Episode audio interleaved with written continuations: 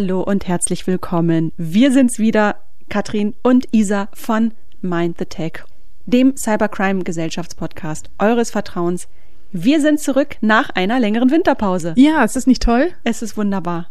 Ich freue mich hier zu sein. Katrin. Ich mich auch. Wie ist es dir denn ergangen? Ich weiß gut. es eigentlich, aber ich frage einfach mal höflichkeitsweise. Sehr gut, sehr gut. Ich fand unsere ähm, unsere Cyberfrauen ja. super toll, ja. super spannend. Ich bin ein bisschen verliebt in alle von von denen. Ja, ich auch.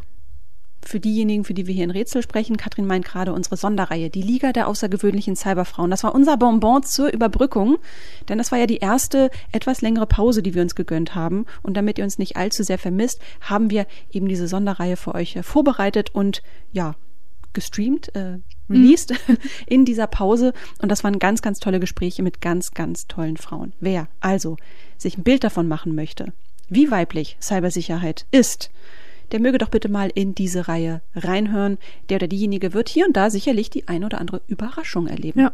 Oder auch für jeden, der sich für Berufe im Cyberraum interessiert. Die beste Form der Berufsberatung ja. im Cyberbereich. Ja. ja, fangen wir doch heute dann direkt mit einem neuen.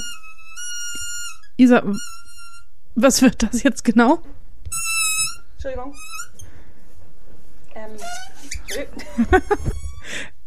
Entschuldigung, ich, ich dachte ja kurz, dass ich auf dem Weg zu dir von einem ähm, Spionageballon verfolgt werde. Aber wie sich herausgestellt hat, war das wohl eher ein Irrläufer oder eher ein Irrflieger. Ich weiß nicht, Kindergeburtstag? Jetzt fliegt er dahin. Ich glaube, das ist vom Kindergeburtstag gewesen. Ja, scheint so. Aber dachtest du wirklich, dass ein Ballon mit Hasenohren irgendwie gefährlich sein könnte? Es könnte eine geschickte Tarnung sein. Ich frage mich manchmal echt, was mit dir nicht stimmt. Das frage ich mich allerdings auch. Anyway, es ist, wie es ist. Kaum sind wir mal nicht regulär auf Sendung und gönnen uns eine längere Pause, passieren die kuriosesten Dinge. Ganz vorne mit dabei Spionageballons, beziehungsweise Flugobjekte in Form von Ballons, die in den nordamerikanischen Luftraum eindringen und kurzerhand abgeschossen werden. Sie sollen von China aus auf die Reise geschickt worden sein. Konkrete Hintergründe werden noch erforscht. Ich sag mal so, der amerikanisch-chinesische Dialog dürfte dadurch eine süß-saure Note bekommen haben. Wie gesagt, noch sind viele Fragen offen. Wir bleiben gespannt und wir bleiben dran. Oh ja.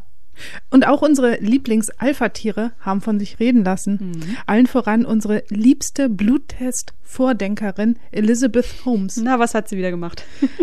Sie wurde ja schon bereits vor einem Jahr schuldig gesprochen und das Strafmaß wurde dann im November auf 135 Monate festgelegt. Antreten muss sie das dann erst ähm, im April voraussichtlich. Mhm. Und vor der Festlegung des Strafmaßes wollte sie doch noch ja an der Hochzeit teilnehmen. Ja, warum denn nicht? Nochmal schnell ein bisschen das Leben genießen. Ja, die war in Mexiko. sie hatte sich nur ein One-Way-Ticket gekauft. Ach. Der Plan ging dann nicht so ganz auf. Sie durfte nicht fliegen. Ähm, und ich bin sehr gespannt, denn ich habe gehört, sie wird in Berufung gehen. Ja, und unser anderer Dauergast, Elon Musk, hat auch immer neue Ideen. Jetzt wurden doch wirklich die Zwei-Faktor-Authentifizierung für Twitter abgeschafft, beziehungsweise ich glaube nur noch, wenn man diesen Blue-Haken hat, ähm, ja, und er will den Twitter-Algorithmus noch so anpassen, dass seine Tweets mehr Reichweite bekommen. Hm. Direkt nach einem Tweet zum Super Bowl, der anscheinend irgendwie etwas unterging, hat Musk die gesamte Belegschaft zum Gegensteuern angefordert. Puh. Ach so, und er will auch noch die Starlink-Unterstützung für die Ukraine einschränken. Ich sag nur, what the fuck?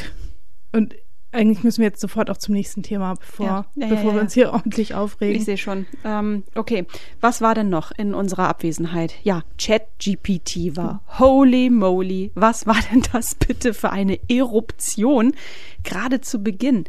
Alle sprechen darüber alle. Man könnte fast schon ein Trinkspiel daraus machen. Wann immer man sich bei LinkedIn oder Twitter einloggt, muss man einheben, sobald ein Post oder ein Tweet mit Bezug zu ChatGPT erscheint. Ich sage dir, nach fünf Minuten bist du betrunken. Wenn nicht gar früher. Ja, das stimmt.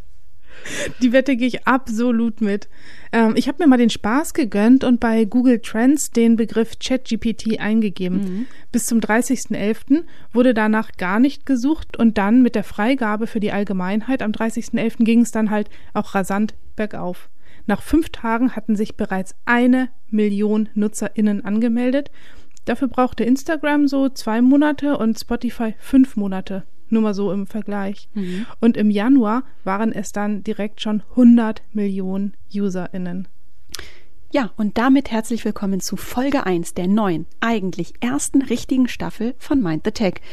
Bevor es ans Eingemachte geht, noch ein paar Worte zu unserem neuen Modus. Ab sofort gibt es keinen durchgehenden Sendebetrieb mehr, sondern auf ein Thema konzentrierte, in sich abgeschlossene Staffeln. Und nicht zuletzt wegen ChatGPT haben wir uns vorgenommen, mit dem Thema KI einfach mal den Anfang zu machen. Das, das hat sich einfach so angeboten. Ne?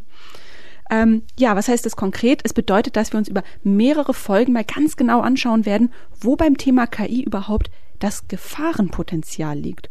Wo ist man falsch abgebogen? Wo könnte eine falsche Abzweigung lauern? Aber natürlich auch, kann man das noch reparieren?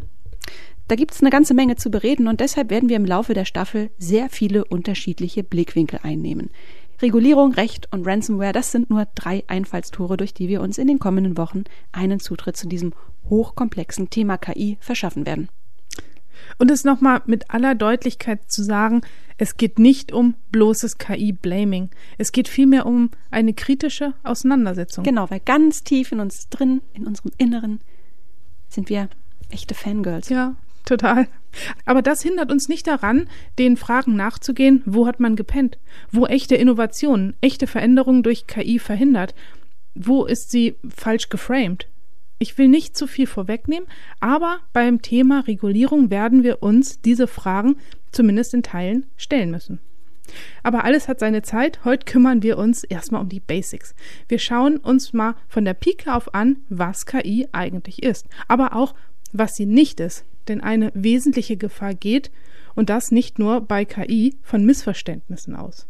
Ich für meinen Teil bin mir sicher, dass viele falsche Annahmen zum Thema KI nur deshalb existieren, weil KI nicht oder ja nicht hinreichend verstanden worden ist. Beziehungsweise falsch erklärt wurde. Ja, genau. Dazu passt auch eins meiner Lieblingsbilder. Ähm, das haben wir auch auf, auf unserem Twitter-Account gepostet. Es ist eine Kaffeemaschine von Jura mit künstlicher Intelligenz. Und da geht es auch nicht darum, die Kaffeezubereitung zu verbessern oder dass ich vielleicht analysiert werde und die Maschine automatisch zum richtigen Zeitpunkt das richtige Kaffeeprodukt zubereitet oder vielleicht auch nach dem 15. Kaffee am Tag langsam mal auf entkoffeiniert das umsteigt, sondern lediglich auf dem Display werden die am häufigsten gezogenen Produkte auf den Plätzen 1 bis 4 dargestellt. Also dafür braucht es einfach keine Intelligenz. Das ist in der Programmierung einfach nur so eine, so eine ja, Sortieranwendung mit Limit auf vier.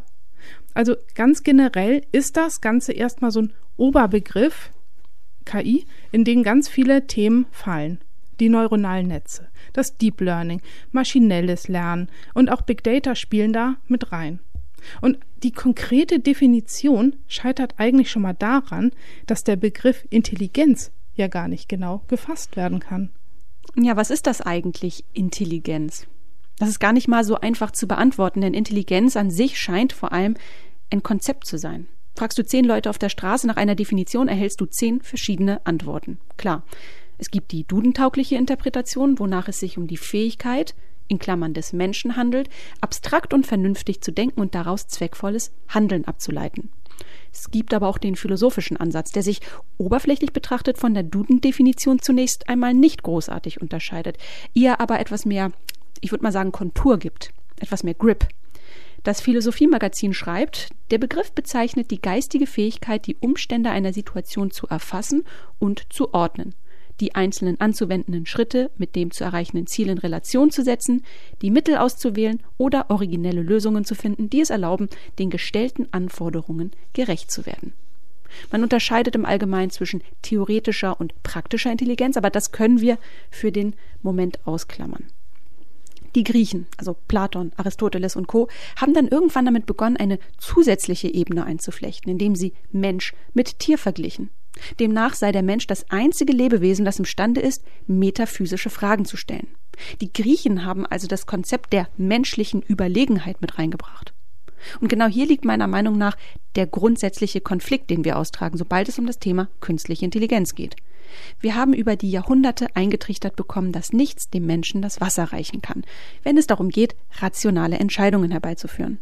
Das war jetzt eine sehr verkürzte Evolutionsgeschichte des Begriffs Intelligenz. Da gibt es noch viele weitere Theorien und Auslegungen, aber im Kern benennt es das Dilemma schon ganz treffend. Ja. Und aus dem Vergleich Mensch-Tier wurde schließlich der Vergleich Mensch-Maschine, womit wir bei dem Begriff künstlicher Intelligenz angekommen wären. Und wenn nun Computer eine Art von Intelligenz imitieren, nennt man das künstliche Intelligenz. Zusätzlich würde ich noch hinzufügen, dass dieses intelligente Verhalten eben nicht daher kommt, dass da eine Horde EntwicklerInnen besonders komplexen Code mit vielen Abzweigungen auf einem Hochleistungsrechner erstellt haben, sondern dass Computer über maschinelles Lernen und vielen, vielen Daten sich Wissen selbst aneignen, also Muster erkennen. Und die Grundidee von KI besteht also darin, durch Maschinen eine Annäherung an wichtige Funktionen des menschlichen Gehirns zu schaffen. Also um zu lernen, zu urteilen und Probleme zu lösen. Angefangen hat das Ganze schon in den 20ern, mhm. also in den 1920ern mit dem Begriff Roboter. Damals hatten die ähm, Autorenbrüder Josef und Karel Čapek, ich denke. Oder Kapek. Kapek. Sagen wir mal ähm, Čapek. Genau, ähm, die haben diesen Begriff erfunden, um eine Maschine zu betiteln, die menschliche Arbeit übernimmt. Deshalb hat das Wort Roboter auch seine Ursprünge im Slawischen. Mhm. Und bedeutet so viel wie Frontarbeiter oder auch Zwangsarbeit und Knechtschaft. Oh, voll die positive Konnotation. ja. Aber es war damals genauso Fiction wie jetzt äh, Star Trek.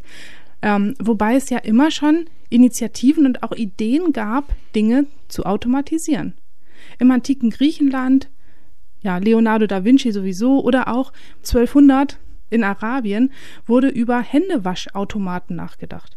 Und nicht zu vergessen, der erste programmierbare Webstuhl, der um 1740 von Jacques de, jetzt musst du den Namen vorlesen als französische Expertin. Vaucanson. Vaucanson. Ähm, V. Canson. Ja, genau. Ähm, der 19, äh, Quatsch, 1740 den ersten programmierbaren Webstuhl konstruiert und erbaut hat. Andere Erfolgsautomaten von ihm waren ein Flöte spielender Automat oder auch die automatische Ente. Ich hätte gerne so eine automatische Ente. Ich frage mich, was die macht. Quack. Vielleicht. Wahrscheinlich. Ja, den Grundstein für künstliche Intelligenz für die zukünftigen Automaten lieferte Alan Turing mit der Idee der Turing-Maschine. Mhm. Eine Turing-Maschine ist ein sehr einfaches, aber mächtiges mathematisches Modell. Das heißt, sie ist erstmal nur so ein Gedankenkonstrukt. Und man muss sie sich so vorstellen, ähm, sie besteht aus einem Lesekopf, der über ein endloses Band von Einsen und Nullen läuft diese Einsen und Nullen, ähm, das ist so die Dateneingabe. Und die Maschine fährt nun los, liest die ersten Ziffern und in der Maschine selbst werden dann Regeln hinterlegt, wie zum Beispiel, wenn an der ersten Stelle eine 1 ist, geh weiter zur Stelle 15. Wenn da eine 0 ist, lösche die 0 und schreib eine 1, dann geh weiter zur Stelle 4. Ja, also die Maschine kann also das Band lesen, darauf schreiben und die Zustände ändern, basierend auf einer Reihe von Regeln, die ihr gegeben wurden. Diese Regeln sind der Algorithmus, der unabhängig von dem, was auf dem Band steht, funktioniert. So, ich versuche das aber, das Ganze nochmal mit so einer Metapher, vielleicht ist das ich bitte drum einfacher. Ähm, also stell dir mal vor, du bist ein, eine Schülerin, ähm, die in einem Klassenzimmer sitzt und das Band ist dein Arbeitsblatt. Du bist der Lesekopf und die Regeln sind ja deine Lehrer. Die Regeln sagen dir, was du auf dem Arbeitsblatt schreiben sollst, wenn du ein bestimmtes Muster auf dem Blatt findest. Du mhm. folgst also diesen Regeln und schreibst auf das Blatt, bis du das Ende des Blattes erreichst. Und diese Bedeutung dieser Erfindung für die künstliche Intelligenz besteht darin, dass es Algorithmen verständlich und auch durchführbar macht, aber auch zeigt, dass es bestimmte Probleme gibt, die eben nicht berechenbar sind. Also, dass es klare Grenzen gibt, was Computer können und was nicht. Und zusätzlich hat er auch noch den Turing-Test erdacht. Der Test soll zeigen, ob eine Maschine in der Lage ist, menschenähnliches Verhalten zu zeigen und eine menschliche Konversation zu führen. Es geht dabei nicht um die Fähigkeit der Maschine tatsächlich intelligent zu sein. Das Vorgehen bei diesem Turing-Test ist simpel. Eine Versuchsperson tauscht mit zwei unsichtbaren Gesprächspartnern ähm, eine Art Chat aus und muss dann entscheiden, welcher davon der Computer war. Der Test gilt dann als bestanden, wenn mindestens 30 Prozent den Computer nicht entlarven können. Hm. Ja, das war jetzt sehr viel Alan Turing. Ein toller Mann. Ja, und auch toller Film. Ja. The Imitation Game. Ja. Mit Benedict Cumberbatch. Unbedingt gucken. Ja, toller Film, ja. Ja, und der, der nächste Entwicklungsstein, der. Oh, Herr Doktor, ich habe einen Entwicklungsstein. es ist ein Nierenstein. Harry Potter und der Entwicklungsstein. der Weisen. der Nierenstein. So. Der nächste Meilenstein der KI-Entwicklung hat mal nichts mit ihm zu tun, sondern mit Ratten, mm. mit intelligenten Roboratten. Ich finde, sie hätten mal die ähm, Roboterente nehmen können. Ja, stimmt. Von Herrn Vaucanson. Vaucanson. Vaucanson. Nimm immer die Ratten. Nimm doch die Roborette. Nimm doch die Roboente. Das wäre viel süßer irgendwie, glaube ich. Finde ich auch. Gebaut wurde die Roboratte von dem amerikanischen Mathematiker Marvin Minsky im Jahre 1951. Sie bestand so aus 40 Neuronen und wurde von mechanischen Vakuumröhren, einem Motor und Teilen eines ähm, B-25-Bombers betrieben. Die Aufgabe war, dass sie in einem Labyrinth eigenständig lernt, den schnellsten Weg zum Ausgang zu finden. Das wäre mit einer Ente witziger. Ja, vor allem mit diesem äh, B-24-Bomber-Teilen. Bomberente. Genau. Ich meine, unkreativ waren die nicht damals. Nee, das stimmt. Das muss man sich ja mal eingestehen. Ja, lass uns mal so einen kleinen Zwischenstopp im Jahr 1956 einlegen. Für diejenigen, die sich so ein bisschen jetzt verloren haben, wo sind wir denn jetzt in der Zeitleiste? Wir machen jetzt mal so einen kleinen Stopp. Wir sind im Jahr 1956. Nicht nur war es das Geburtsjahr des Eurovision Song Contest, es war auch die Geburtsstunde des Begriffs künstliche Intelligenz als solcher. Anlass war ein zweimonatiger Workshop am Dartmouth College in Hanover, New Hampshire, bei dem zehn schlaue Dudes ihre Köpfe zusammensteckten, um eine neue Forschungsdisziplin zu besprechen. Um Gelder für die Tagung einzuwerben, schrieb der Informatiker und Mitinitiator des Workshops, John McCarthy, einen Projektantrag an die Rockefeller Foundation. Und der erste Satz ging so. We propose that a two-month, 10-man study on artificial intelligence be carried out during the summer of 1956 at Dartmouth College in Hanover, New Hampshire. Die Gelder wurden bewilligt, so dass der Workshop stattfinden konnte. Und da wurde nicht nur diskutiert, da wurde im Grunde das Fundament der KI-Forschung für die nächsten Jahrzehnte gelegt. Und das spiegelt sich auch in den sieben Forschungsbereichen wider, die gleichzeitig auch die Tagungsagenda bildeten. Punkt eins: Automatische Computer. Punkt 2. Wie muss ein Computer programmiert werden, um eine Sprache zu benutzen? Punkt 3. Neuronale Netzwerke. Punkt 4. Theoretische Überlegungen zum Umfang einer Rechenoperation. Punkt 5. Selbstverbesserung. 6. Abstraktion. 7. Zufälligkeit und Kreativität. Das könnte eins zu eins eine Agenda von heute sein. Ja, ja. Also klar, hier und da jetzt vielleicht ein bisschen getuned am, am Wording, aber das hatte ich auch gerade im Kopf, als, also auch als es so um diese neuronalen Netze und alles ging. Mhm. Das war 1956. 1956, genau. In die Geschichtsbücher ist das Treffen als sogenannte Dartmouth-Konferenz eingegangen. Sie gab dem Forschungsfeld KI einen Rahmen, der bis heute nachwirkt. Nach zwei Monaten Tagung war ja auch nicht plötzlich Schluss. Ne? Die Forscher legten danach erst so richtig los. Der Antragsteller John McCarthy etwa gründete das AI Lab am Massachusetts Institute of Technology, dem MIT. Und weißt du, mit wem er das gemacht hat? Nee. Mit Marvin Minsky, Ach. dem Roborattenmann. genau. Der war bei der Dartmouth-Konferenz nämlich auch dabei. Ein anderer, Arthur Samuel, wurde mit einem selbstlernenden Damespiel bekannt. Uh, ein Gamer der ersten Stunde. So ist es.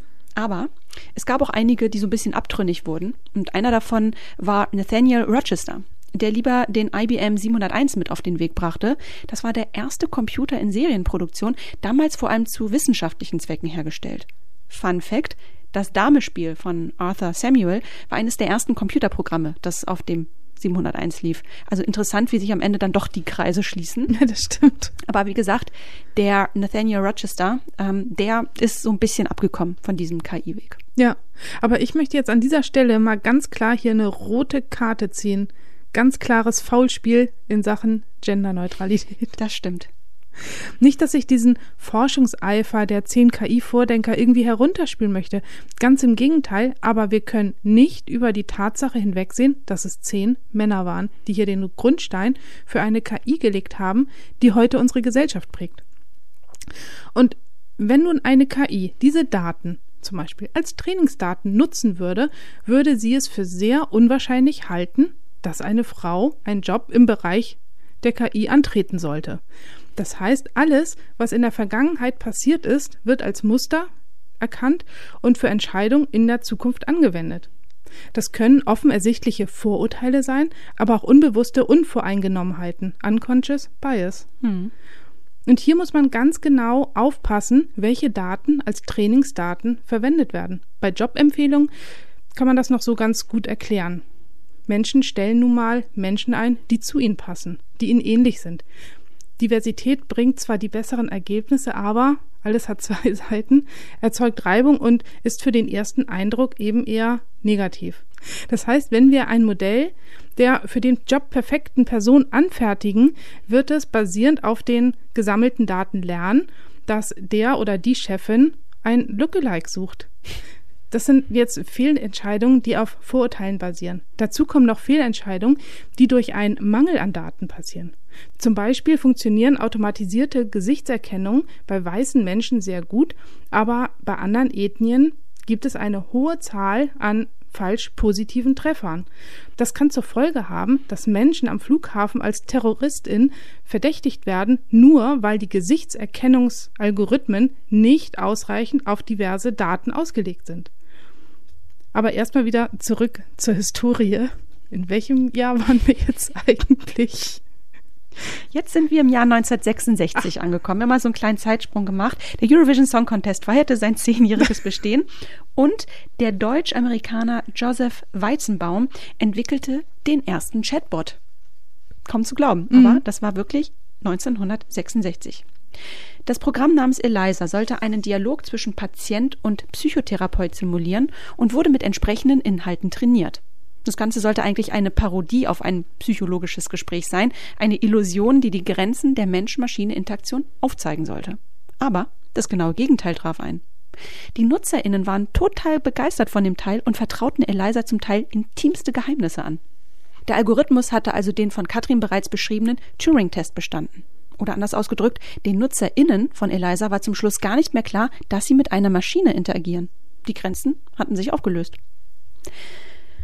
Für Weizenbaum war das aber keine Errungenschaft im eigentlichen Sinne. Es hat ihn im Nachgang sogar ziemlich irritiert. Und so entwickelte er sich im Laufe der Zeit zu einer starken Stimme unter den KI-KritikerInnen. Als Hauptwerk Weizenbaums gilt das von ihm verfasste und 1976 erschienene Buch Die Macht der Computer und die Ohnmacht der Vernunft, in dem er etwa vor der Entwürdigung des Humanen mahnt. Weizenbaum plädierte stets für einen verantwortungsvollen Umgang mit KI-Technologien. Und ihm, unter anderem, ist es zu verdanken, dass es überhaupt so etwas wie einen ethischen Diskurs rund um KI und äh, Computisierung gibt. Dass das Thema auch in den Lehrplänen der Informatik zu finden ist. Dass es, ja, Gegenstand von Forschung ist. Ja, gut, dass er das gemacht hat. Finde ich auch. Ja, aber wo, wo gemahnt wird, wird auch immer ein, ein Reiz für das vermeintlich Verbotene gesetzt. Doch darauf kommen wir dann gleich noch zu sprechen. Ähm, zuvor möchte ich noch mal ein paar Sternstunden in der KI-Geschichte hervorheben. Allerdings ließen die so ein bisschen auf sich warten. Zwischen 1974 und Anfang der, der 90er gab es keine spektakuläre Weiterentwicklung in diesem Bereich. Man spricht auch von dem KI-Winter. Und ab Mitte der 90er gab es dann endlich Rechengeschwindigkeiten und Speicherkapazitäten, die ein Level erreichten, das den Anforderungen vieler KI-Anwendungen entsprach. Für viele war der Wendepunkt der 11. Mai 1997. Deep Blue schlägt den Schachweltmeister Gary Kasparov. Und 2011 dann Watson, der Menschen in Jeopardy besiegte. Diese beiden, Watson und Deep Blue, konnten mit Rechenleistung und einer großen Datenmenge seine ja, menschlichen Gegner schlagen. Und noch beeindruckender war, dass ähm, 2016 AlphaGo eine Go-Partie gegen Lee Sodol, einem Profi-Go-Spieler, gewann. Entscheidend war der Zug 37. Diesen Zug hatte vorher noch nie ein Mensch getan und er war somit auch definitiv nicht im Trainingsmaterial der KI. Und witzig war, dass der Kommentator erst fest davon überzeugt war, dass es ein Fehler sein muss. Und dass AlphaGo nun verlieren würde. Aber naja, heute sind sie gar nicht mehr wegzudenken, die ganzen KIs. Siri, Alexa, die sind gekommen, um zu bleiben, ne? Das stimmt. Ja, aber zurückblickend müssen wir uns wohl eingestehen, dass an manchen Stellen in der Geschichte der KI hier und da bereits ein kleiner bis mittlerer Aufschrei hätte geschehen können. Ja, wenn nicht sogar müssen. Ähm, Kathrin, du hattest ja eben diesen, diesen Reflex angesprochen, wonach die KI-Kritik möglicherweise genau das Gegenteil von dem bewirkt hat, wofür sie eigentlich stand, nämlich den achtsamen Umgang mit Maschinen, die das menschliche Denken imitieren dass manche ganz bewusst damit angefangen haben, die Grenzen des ethisch Vertretbaren auszureizen oder gänzlich zu umgehen. Hast du da ad hoc mal so ein Beispiel, das du nennen kannst? So eine, so eine Art Challenge? Also es fällt mir da echt schwer, so diesen einen Case zu benennen, in dem quasi bewusst ethische Regeln gebrochen wurden, nur um es denen da oben auf ihrem moralischen Thron zu zeigen.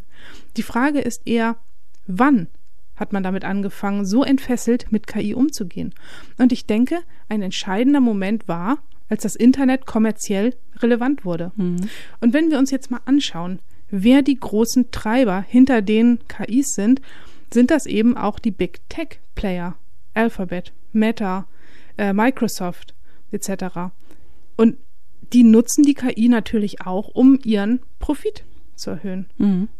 Und da stecken wir so richtig schön auch in dieser ganzen Profitspirale. Ähm, und das bekommt jeder von uns täglich zu spüren. Wenn wir im Netz surfen, verdienen die großen Firmen mit Ads, also mit Werbeeinblendung. Und hier gibt es zwei ganz entscheidende Umsatzhebel. Der eine ist, dass wir so lange wie möglich am Screen gehalten werden sollen, damit mehr Ads ausgespielt werden können. Und je genauer die Firmen uns kennen, desto passendere Ads können ausgespielt werden. Und diese können dann teurer vermarktet werden. Mhm. Deshalb werden so viele Daten wie möglich von uns gesammelt und zum Teil sogar noch an Data Broker weiterverkauft, ähm, die diese Daten aus verschiedenen Plattformen zusammensetzen, um das Bild von uns zu schärfen. Und dann werden wir natürlich noch manipuliert, um am Bildschirm kleben zu bleiben. Hm. Also diese Empfehlungsalgorithmen sind darin echt gut. Man bekommt immer genau das, was einen gerade interessiert. Eine hohe mitlernende KI steckt dahinter. Mies wird das Ganze aber, wenn erkannt wird, dass jemand so auf der Schwelle zum Querdenker oder Verschwörungstheoretiker ist. Statt dann in eine ausgleichende Richtung weiter zu empfehlen, wird dies befeuert. Denn so bleiben die Menschen dran. Sie denken, sie sind da irgendwas auf der Spur und schauen weiter. Aber auch Essstörungen werden erkannt und mit noch mehr Diättipps in die falsche, aber eben profitable Richtung gesteuert. Gott. Ja, hier kann man die KIs, auf denen die Empfehlungsalgorithmen basieren, zu Recht Radikalisierungsmaschinen nennen. Und wenn wir uns diese Techniktrends ansehen, sind wir hier noch lange nicht am Ende. Mhm. Mit immer besseren Rechenleistungen, mit Cloud Computing können immer mehr Daten immer schneller verarbeitet werden. Und wir lassen diese ganze Technik ja auch in immer mehr Bereiche unseres Lebens. Mhm. Die Kaffeemaschine ist da noch harmlos. Selbstfahrende Autos erkennen unsere Strecken, Fahrgewohnheiten, die smarte Türklingel erkennt den Paketboten, meine Nachbarn, die Fitness-Tracker gibt's ähm, und die, die smarten Kühlschränke, die erkennen dann meinen Gesundheitszustand. Und hier gibt's auch noch die Entwicklung der smarten Kloschüssel. Ich möchte es nicht wissen. Die direkt nach dem mm. Geschäft eine Analyse startet. Oder den, den Staubsaugroboter, der einfach meinen Wohnungsgrundriss kennt. Oder auch den smarten Rosenkranz. Oder äh, Staubsaugerroboter, der auch übrigens Fotos von mir macht, wenn ja. ich auf der Toilette sitze. Ja. Gab es da nicht äh, ja, da ja, diesen auch. Fall? Ja. Der smarte Rosenkranz. Ja. Oh Gott. Ja, mhm. also wir lassen uns komplett überwachen und spenden täglich unsere Daten. Ja. Und damit kommen wir auf die Gleichung, wo KI ist, sind immer auch Daten. Ja. Das eine geht nicht ohne das andere. Wie heißt es ja gleich? Daten sind das Öl des 21. Jahrhunderts. Ja, das ist ja vollkommen zutreffend, denn Öl ist der wesentliche Rohstoff für KI-Anwendungen. Am Ende läuft es auf eine simple Gleichung hinaus. Ohne Daten keine KI. Ganz einfach. Denn ein Algorithmus kann nur das wissen, was er vorher aus riesigen Datensätzen gelernt hat. Er muss trainiert werden. Er muss lernen, was uns zur grundlegenden Funktionsweise von KI führt, dem maschinellen Lernen. Bei maschinellen Lernverfahren erlernt ein Algorithmus selbstständig eine Aufgabe zu erfüllen. Und zwar durch permanentes Füttern mit Daten. Textdaten, Sprachdaten, Bilddaten. You name it. Die Maschine achtet dabei vor allem auf die Güte und den Informationsgehalt des Stoffes, den man ihr zuführt. Schlechte Trainingsdaten sorgen demnach für schlechte Ergebnisse. Das kann man bei Chatbots ganz gut beobachten. Diese lernen vor allem durch die Fragen, die ihnen gestellt werden. Wenn die unsauber sind, dann erwacht das Prinzip Shit in, Shit out zum Leben und es kommt auf gut Deutsch nur Scheiße heraus. Von nutzlosen bis hin zu diskriminierenden Antworten. Das Thema hatten wir eben schon. Ja, und wo kommen diese riesigen Datensätze her? Du hast es bereits beschrieben, Katrin. Wir liefern sie in weiten Teilen. Jeden Tag, jede Stunde, jede Minute. Einfach nur dadurch, dass wir uns in einer nahezu voll digitalisierten Welt bewegen. Weltweit sind Milliarden Geräte, in denen Sensoren verbaut sind, miteinander vernetzt. Wir tragen sie am Körper. Smartphones, Smartwatches, Pulsmesser. Wir fahren damit durch die Gegend, autonome Autos, wir reden mit ihnen, Smart Speaker. Und das sind nur einige wenige Beispiele. Und dann noch die Spuren, die wir hinterlassen, wenn wir durchs Netz browsen. Wir sind von der Gesamtmasse her längst im Zettabyte-Bereich angekommen. Und jetzt die Quizfrage. Was ist ein Zettabyte? Eine Eins mit vielen Nullen. Mit 21 Nullen. Eine Eins mit 21 Nullen. Bei KI wird also anders als bei herkömmlichen Algorithmen kein Lösungsweg vormodelliert, so wie es bei der eingangs von dir beschriebenen Jura-Kaffeemaschine der Fall ist. Der Computer lernt selbstständig die Struktur der Daten zu erkennen. Das hat viel mit Wahrscheinlichkeitsrechnung zu tun, weshalb manche KI auch als sogenannte angewandte Statistik abtun. So ein bisschen, so ein hm. bisschen abfällig. Das kann man so sehen. Dann muss man sich aber auch eingestehen, dass man der angewandten Statistik in unserem Leben inzwischen ganz schön viel Raum gibt. Machine Learning steckt in nahezu allem drin, was das digitale Leben prägt. Klar, es gibt die ganz offensichtlichen Anwendungen wie etwa digitale Sprachassistenten, Smart Home Geräte oder diese, diese gehypten Apps, weißt du, mit denen du auf Basis deines Fotos so dein Greisen-Ich generieren kannst. Viel öfter aber haben wir mit KI zu tun, ohne es zu merken. Denn KI ist in erster Linie Code. Und es kommt nicht von ungefähr, dass Instagram Homefeeds bei jedem anders aussehen. Dass wir ganz bestimmte Werbung angezeigt bekommen, dass wir manchmal auf Rechnung bestellen können und manchmal nur per Vorkasse. Ich könnte noch hunderte solcher Beispiele nennen, aber das würde den zeitlichen Rahmen sprengen. Ich gucke auf die Uhr. Oh, schon ja. äh, ein bisschen Zeit ins äh, Land gekommen, ja. Ja, und dann haben wir noch so ein dickes Klopperthema. Es gibt ja noch diese neuronalen Netze. Ah, ja. Die können und dürfen wir hier in unserem Basis-KI-Kurs mhm. nicht unerwähnt lassen. Lektion 1. Ich versuche es auch mal ganz einfach zu erklären, denn es ist wirklich verdammt kompliziert. Also ein künstliches neuronales Netz ist wie so ein kleines Gehirn, das ähm, ja von Menschen gemacht wurde. Es besteht aus kleinen Teilen, die wie im Gehirn auch Neuronen genannt werden und diese Neuronen verknüpfen sich beim Lernen. Das ja wie bei uns. Genau.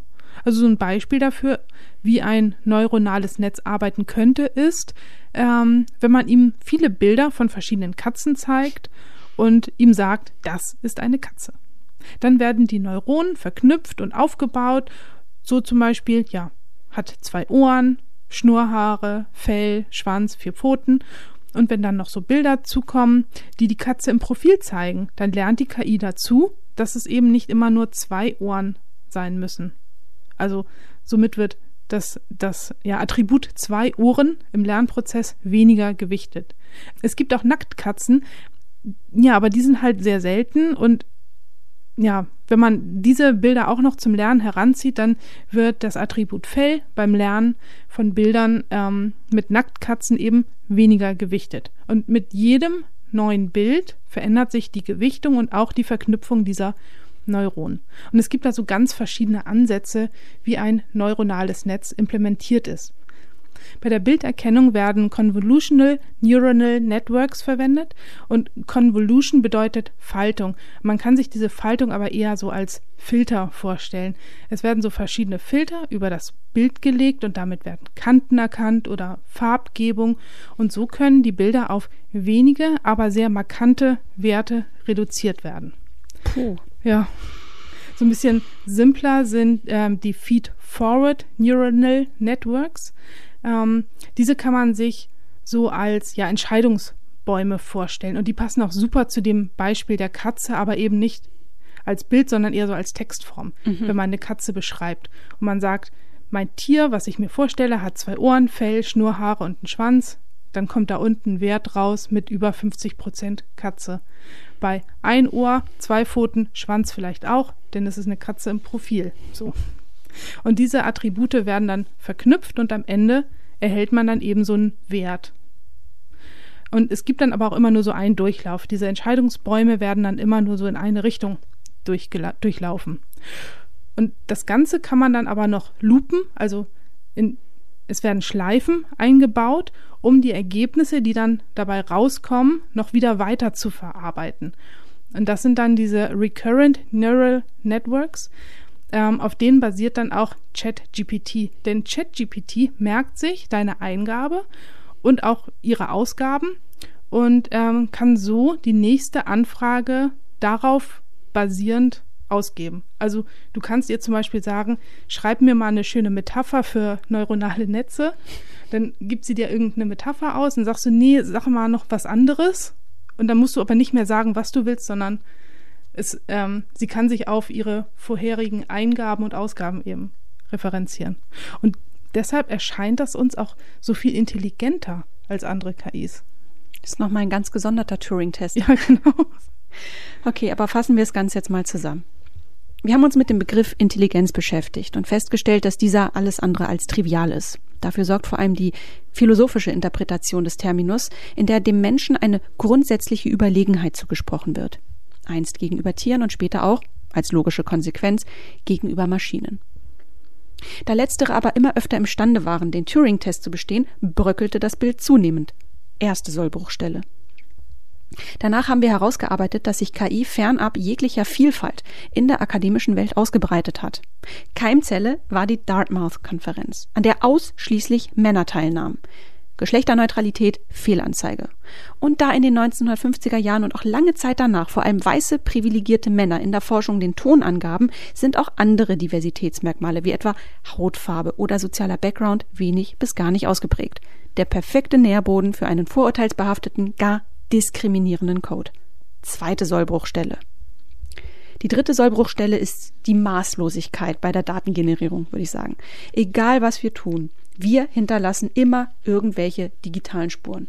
Und die liegen nicht einfach nur irgendwo rum, sie landen auf unzähligen Cloud-Servern und werden mit Hilfe immer besser werdender Rechenleistungen zur Entwicklung von KI-Anwendungen genutzt. Dabei ist nicht immer klar, ob das mit unserem Einverständnis geschieht. Und dann wäre da ja noch der Kommunikationsgegenstand KI. Darauf sind wir jetzt im Detail nicht eingegangen, aber das Beispiel am Anfang, der Sortieralgorithmus der Kaffeemaschine, passt da schon ganz gut.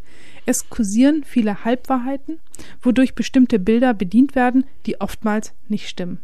Die Ängste schüren, aber auch das Gegenteil, totale Sorglosigkeit. Mhm. Ich glaube, so einen, einen richtig gesunden Dialog über KI, ob in Marketing oder Medien, haben wir bis heute noch nicht gefunden. Vierte Sollbruchstelle. Ja, das war, glaube ich, ein ziemliches Brett für den Anfang, aber ohne die Basics geht es nicht. KI war ja nicht eines Tages einfach da. Sie lag nicht abgelegt in einem Weidenkorb vor der Tür. Sie ist das Ergebnis vieler verschiedener Faktoren, die sich im Laufe der Jahrzehnte miteinander verbunden haben. Und diese Faktoren zu kennen, ist wichtig.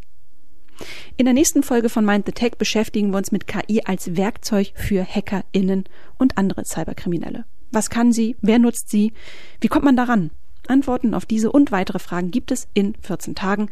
Schaltet ein. Bis dahin, macht's gut und schaut auch gerne mal auf unserem Instagram- oder Twitter-Kanal vorbei. Die Links findet ihr in den Shownotes. Und jetzt kommen die famous last words von Katrin. Ja, ich wollte noch mal darauf eingehen, dass, dass ihr uns auch gerne noch Themen rund um KI schicken könnt, die euch interessieren. Stimmt. Ob das Hinweis. jetzt vielleicht ähm, ja Urheberrechte sind rund um KI, Texte, Bilder, sonst was mhm. oder oder oder ja, schickt sie uns und ähm, wir werden das dann in den nächsten Folgen diskutieren. Wunderbar. Bis dahin. Bis dann. Have fun. Macht's genau. gut. Tschüss.